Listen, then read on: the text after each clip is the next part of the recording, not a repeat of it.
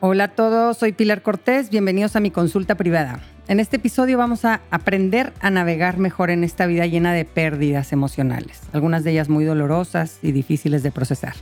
Les recuerdo que el propósito de este podcast es informar y no sustituye una guía profesional, diagnóstico o tratamiento. Los casos que usamos para aprender en este podcast están editados y ligeramente modificados para proteger la privacidad de las personas que los compartieron. Para quien quiera mandarme su caso, puede hacerlo a través de mensaje directo en mi cuenta de Instagram, Lumina-Pilar Cortés, y así contribuir a este espacio que tanto nos une y nos hace sentir acompañados en nuestras luchas. Hoy nos comparte su caso Alicia y nos cuenta lo siguiente.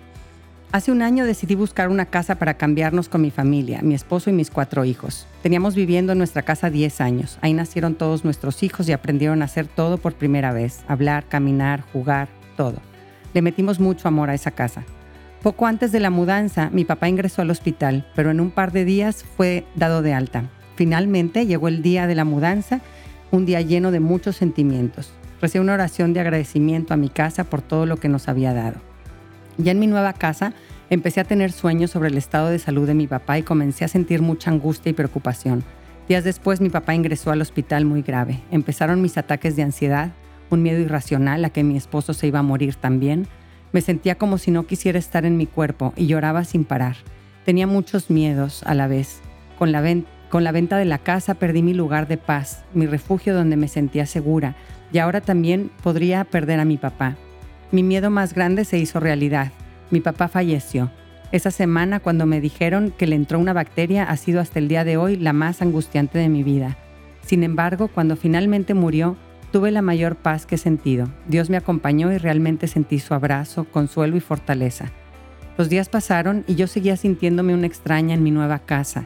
Me sentía de paso. Como toda casa nueva comenzaron varios problemas relacionados con la construcción y yo lo único que quería era regresarme a mi casa anterior y sentirme protegida y llena de paz como antes. Muchas veces pensé en venderla. Yo quería mi vida anterior y me arrepentía constantemente de haber vendido mi casa. Quería regresar el tiempo y me ponía a ver fotos de años pasados cuando todo estaba bien y en realidad sufría y lloraba por no poder regresar el tiempo. Yo quería mi casa y a mi papá de regreso. Después con el tiempo comprendí que la nueva casa no tenía la culpa de cómo me sentía, vacía por la muerte de mi papá. Sentía como si yo fuera un edificio y una de las estructuras que lo sostiene se hubiera quebrado, y solo pensaba, ¿cómo lo voy a levantar de nuevo? Durante muchos meses me sentí realmente sin ganas de hacer nada y cuando fui poco a poco asimilando la muerte de mi papá, me empecé a sentir muy, muy triste, porque con la muerte de mi papá no solo lo perdí a él, me perdí a mí, a la persona alegre, positiva, creativa, cariñosa que era antes. Mi esposo perdió a la esposa que yo era antes de la muerte de mi papá y mis hijos perdieron a la mamá que tenían. Dejé de cantar y bailar sin motivo, dejé de jugar con ellos, simplemente las ganas se te van. Me siento culpable por llorar casi todas las noches sin motivo, por sentirme triste cuando Dios me ha bendecido con mi familia, salud, trabajo. Realmente no tengo ningún motivo para seguir así, pero no sé cómo salir de este estado y volver a ser la de antes.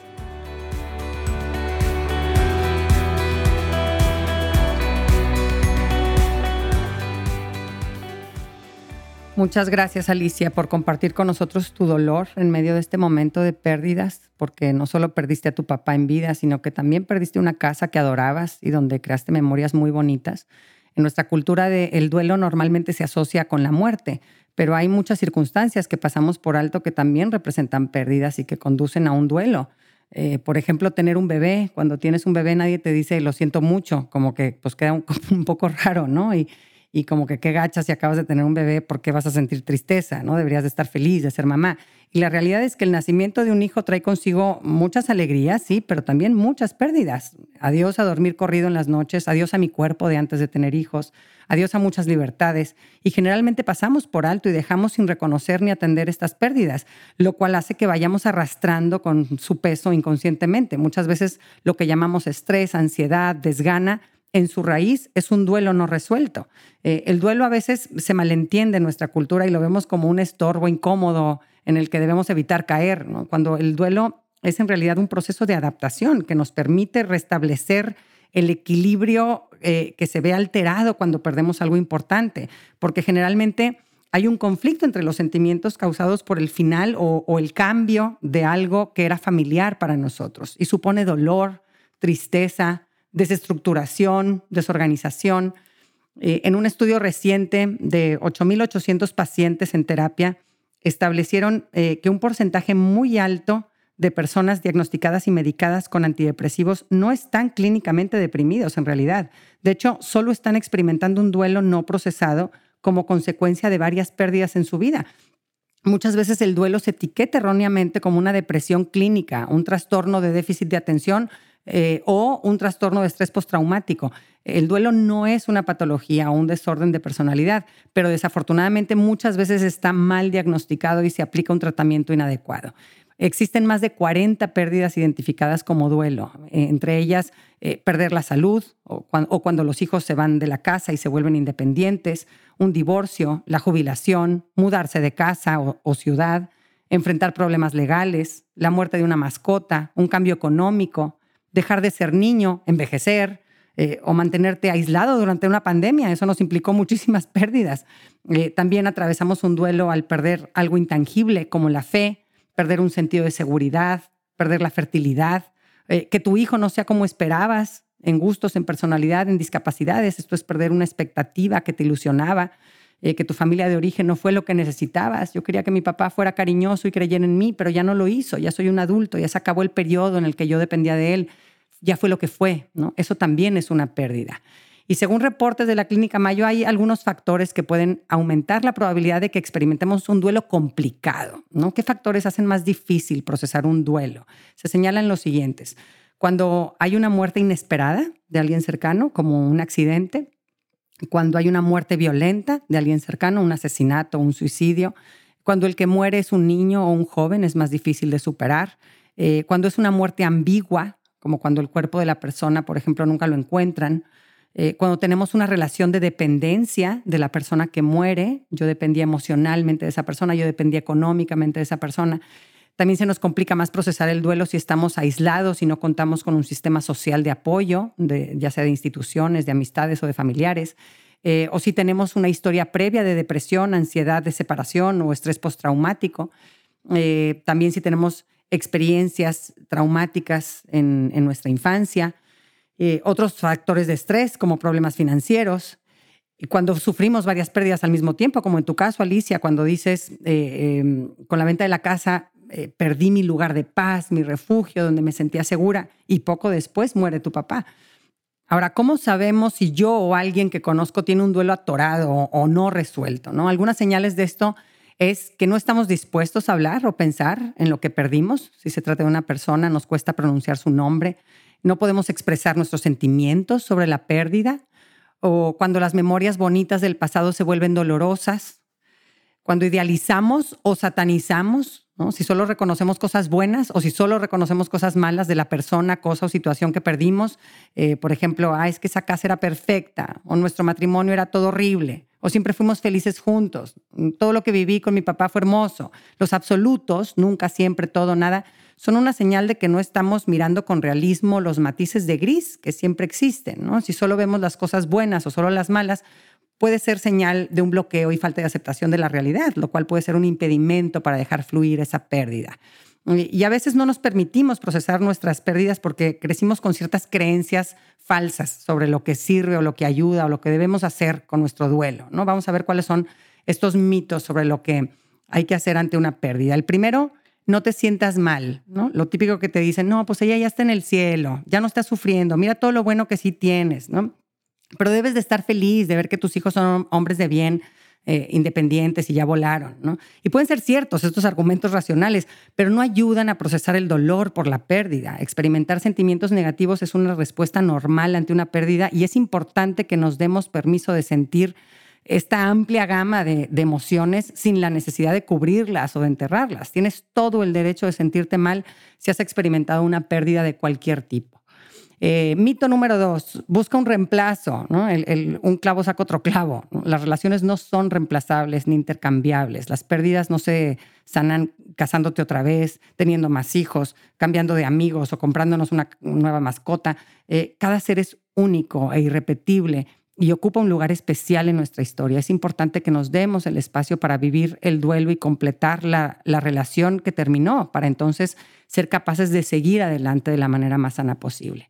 Número tres, eh, el mito de no compartas con los demás tu tristeza. Erróneamente pensar que eh, si me sordeo va a desaparecer o, o que hay que sufrir en soledad, que eso debemos de atravesarlo sin la compañía ni el apoyo de nadie. Mito número cuatro, el tiempo sana las heridas. El tiempo no sana. Lo que sana es lo que hacemos a lo largo del tiempo. El duelo puede eh, cargarse durante 10, 20, 30 o 40 años si no se trabaja. Número cinco, sé fuerte porque no te puedes dar el lujo de estar triste. Esta creencia es común cuando tenemos personitas que dependen de nosotros. Este, ahorita no puedes procesar esta pérdida porque pues, eh, están tus hijos de por medio y tienes que apoyarlo eh, apoyarlos, o yo no puedo estar triste ahora porque mi esposa está destrozada, me decía un señor, este, porque perdimos a nuestro bebé y entonces yo tengo que ser el fuerte pues guess what, no vas a poder estar fuerte si te está comiendo este dolor por dentro, vas a convertirte en un robot, en un piloto automático. Es verdad que no podemos hacerlo todo y tendremos eh, que vivir nuestro duelo a otro paso tal vez porque nuestros hijos nos necesitan, pero anular por completo nuestros procesos y nuestras necesidades emocionales solo va a hacer que nos convirtamos para nuestros hijos en figuras físicamente presentes pero emocionalmente ausentes, adormecidas. Y mito número seis, mantente ocupado, piensa en otra cosa. Esta falsa ilusión de que si nos mantenemos siempre distraídos y nos llenamos de actividades, vamos a dejar pasar los días y algún día nuestra pérdida dejará de doler. Esta evasión generalmente acaba por agotarnos emocionalmente y solo hace que se prolongue nuestro estado de duelo. Eh, el duelo suele tener un impacto en nuestra salud emocional y mental de muchas formas. Eh, cuando tu cerebro está trabajando duro por lidiar con todos los sentimientos que brotan por una pérdida, pues tiene menos energía para enfocarse en mantener tu cuerpo sano, sobre todo si ya habían anteriormente otras pérdidas no procesadas. Algunos síntomas del duelo son la falta de energía, falta de interés en cosas que anteriormente disfrutabas, tristeza, shock, adormecimiento emocional, desesperanza, eh, baja autoestima y confianza en uno mismo, ansiedad, sentir descontrol, eh, menos atención e interés hacia comportamientos saludables, porque buscamos a veces fuentes de placer inmediato, el alcohol, comer compulsivamente, comprar compulsivamente y entramos en una dinámica de autodestrucción. Eh, también eh, podemos padecer problemas para concentrarnos, cambios en los patrones de sueño, como despertarse durante la noche, dificultad para conciliar el sueño, dormir de más, insomnio, ganar o perder peso involuntariamente, eh, cambios en hábitos alimenticios, antojos o cambios hormonales relacionados con el sueño interrumpido y una mayor susceptibilidad a la enfermedad. Eh, cuando yo estaba en medio de mi duelo por el divorcio de mis papás, me dio una infección tremenda de streptococo y una psoriasis que me llenó el cuerpo de ronchas gigantes. ¿no? O sea, nuestro sistema inmune eh, se vuelve menos eficiente por la energía que dedica el cerebro a procesar el duelo. Y aquí les quiero explicar cinco estados que identifica la psiquiatra suiza Elizabeth Kubler-Ross, que eh, solemos experimentar ante una pérdida. Estos estados, aunque pueden darse sucesivamente, no siempre tienen un orden o siguen una secuencia.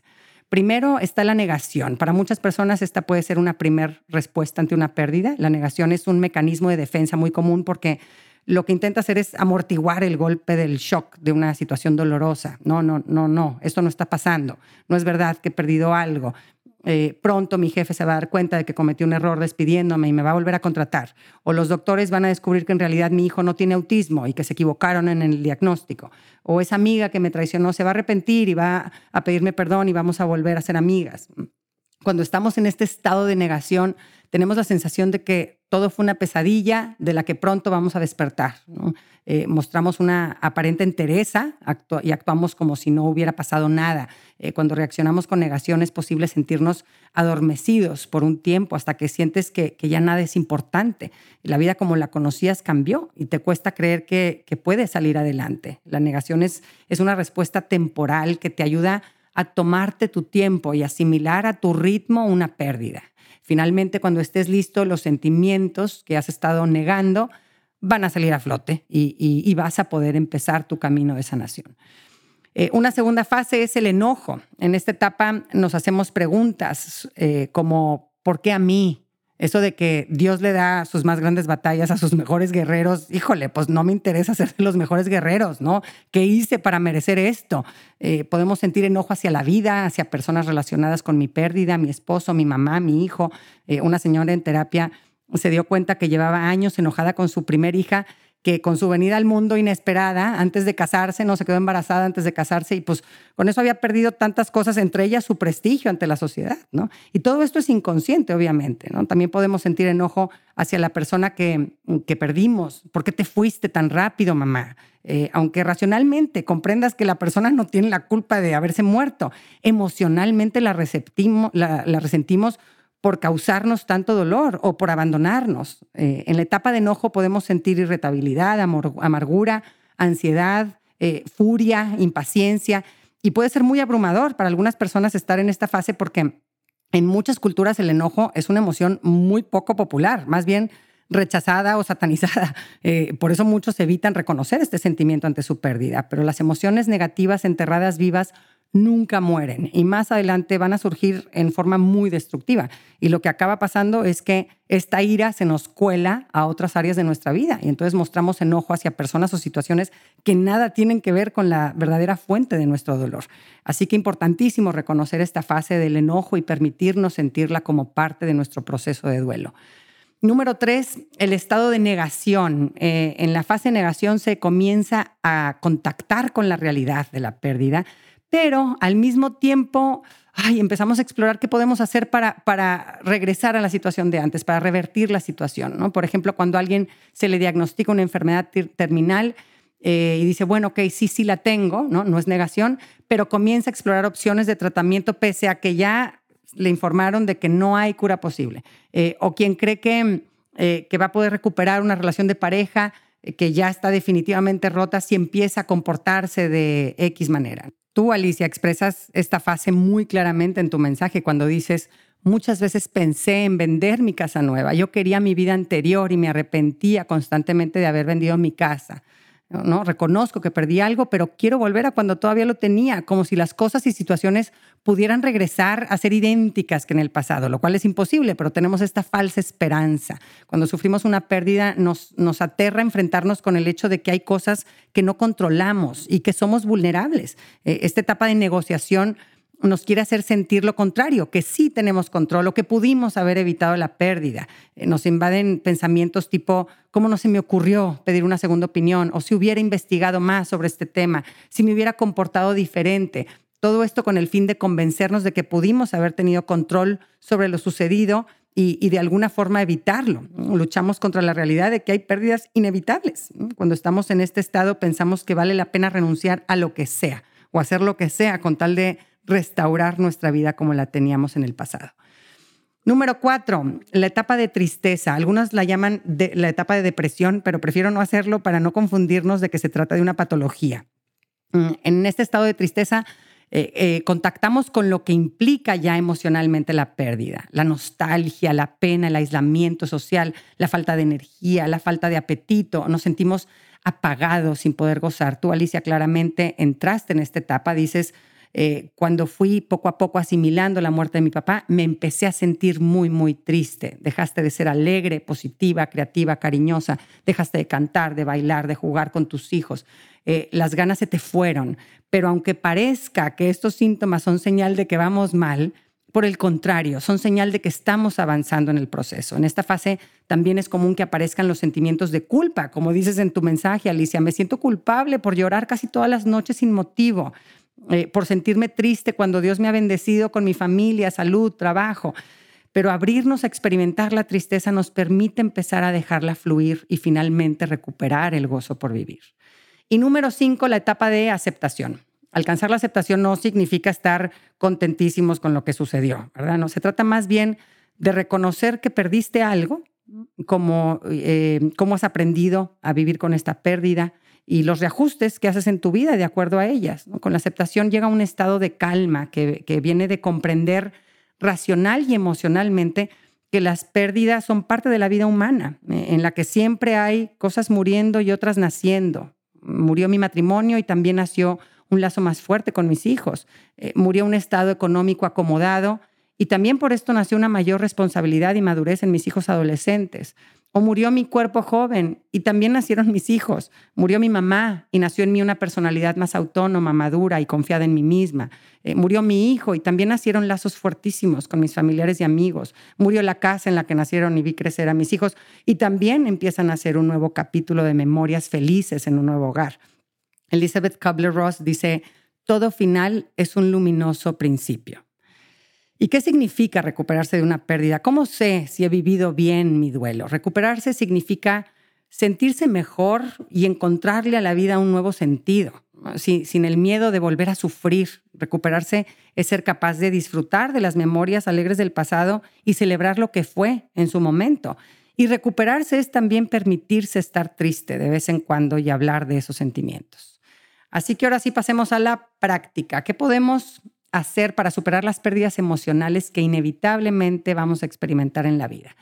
Número uno, identifica las pérdidas que has tenido en tu vida. Eh, esto que dijimos de que hay muchas que ni siquiera se nos ocurría que podrían haber sido pérdidas, ¿no? Otras muertes de personas importantes, pero también pérdidas emocionales que tal vez no tenías identificadas eh, y que traes ahí acumuladas. Perder tu soltería, perder facultades por algún accidente, dejar un trabajo, eh, perder una amistad, y te puede servir anotarlas. Número dos, reconoce el estado en el que estás con respecto a cada una de, tus pérdidas.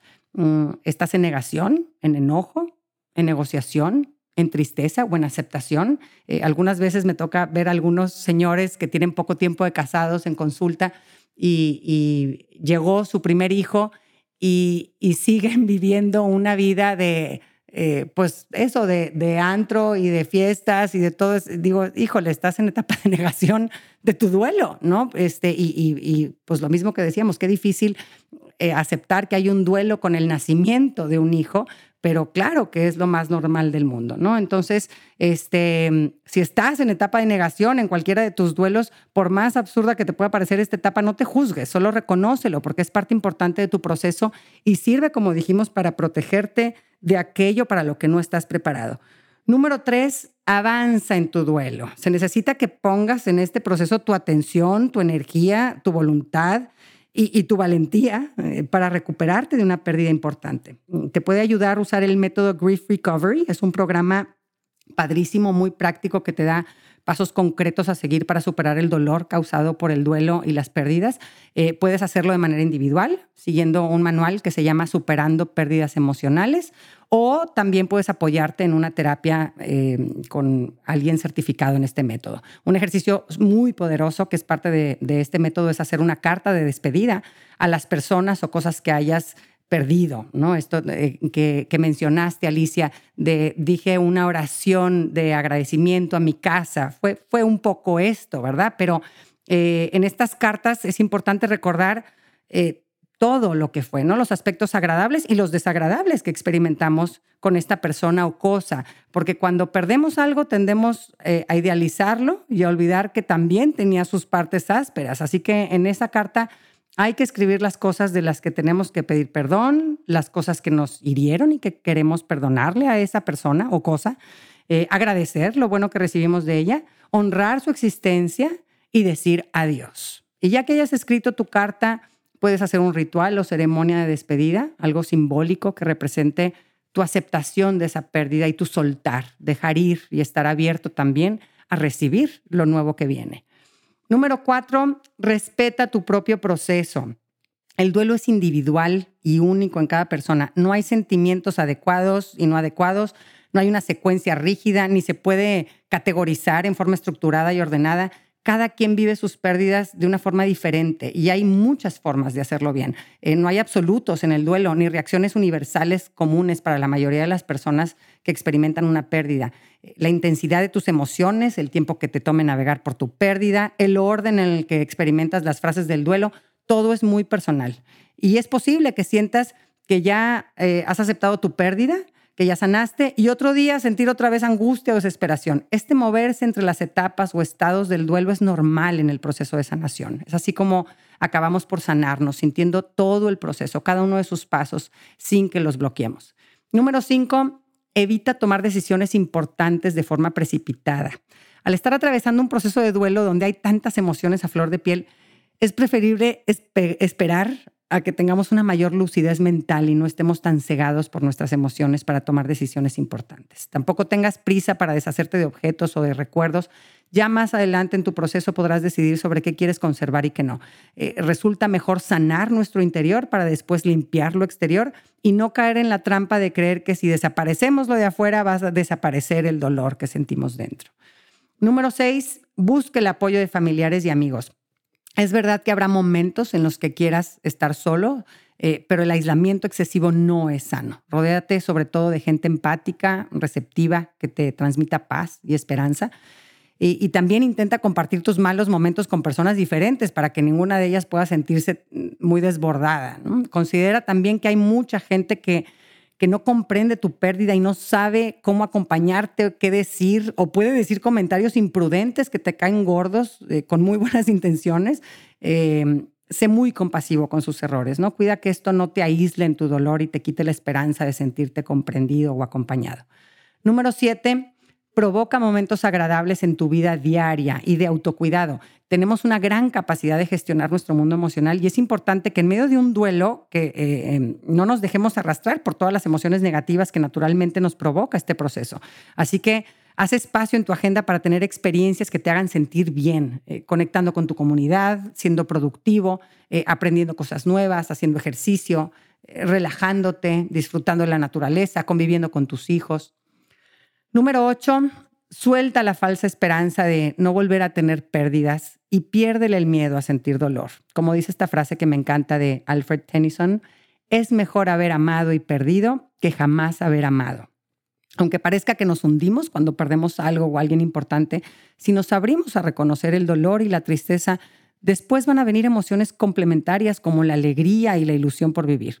Eh, ajusta tus expectativas a lo que supone esta vida, que es espiritual, pero también es material, en la que hay dolor, enfermedad y muerte, eh, en la que todo lo material se desgasta y, y tiene una fecha de caducidad, pero también en la que lo espiritual es inmortal y puede ir creciendo.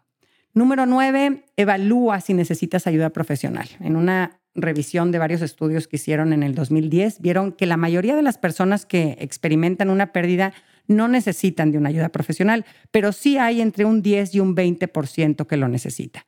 Busca ayuda profesional si identificas en ti estos síntomas, si se te dificulta cumplir con tus responsabilidades diarias y empiezas a descuidarlas, eh, si eres el único proveedor, cuidador y, figura de apoyo de alguien más, si estás teniendo problemas de salud constantes, eh, si tienes abandonado tu, tu, autocuidado, mala alimentación, pocas horas de sueño, nada de movimiento físico. Eh, si tus emociones negativas están creciendo en intensidad y frecuencia, o si has considerado lastimarte a ti mismo o a otros. Nadie está hecho para sufrir en silencio o en soledad. Si ves algunos de estos síntomas en ti, busca ayuda. Y una vez que tengas tus duelos integrados a tu historia, vas a ver que no eres el mismo de antes, que has cambiado y eso es natural y está bien. En tu caso, Alicia, no te aferres a la Alicia de antes, cuando tienes la posibilidad de beneficiar tu personalidad con todo lo vivido en tus duelos. Ábrete una versión de Alicia enriquecida, tal vez más flexible, más adaptable, más libre, más profunda, más sabia, más empática, más segura de sí misma y confiada en sus capacidades. La alegría te va a regresar, la mamá cariñosa y juguetona también van a regresar. Vas a experimentar en carne propia que todos tenemos una capacidad de adaptación inimaginable.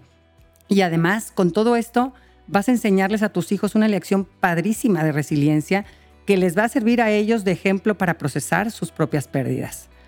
Muchas gracias por escucharme. Si te gustó y te ayudó este episodio, por favor compártelo y pon tu granito de arena para que nuestra comunidad tenga una mejor salud mental. Un abrazo a todos.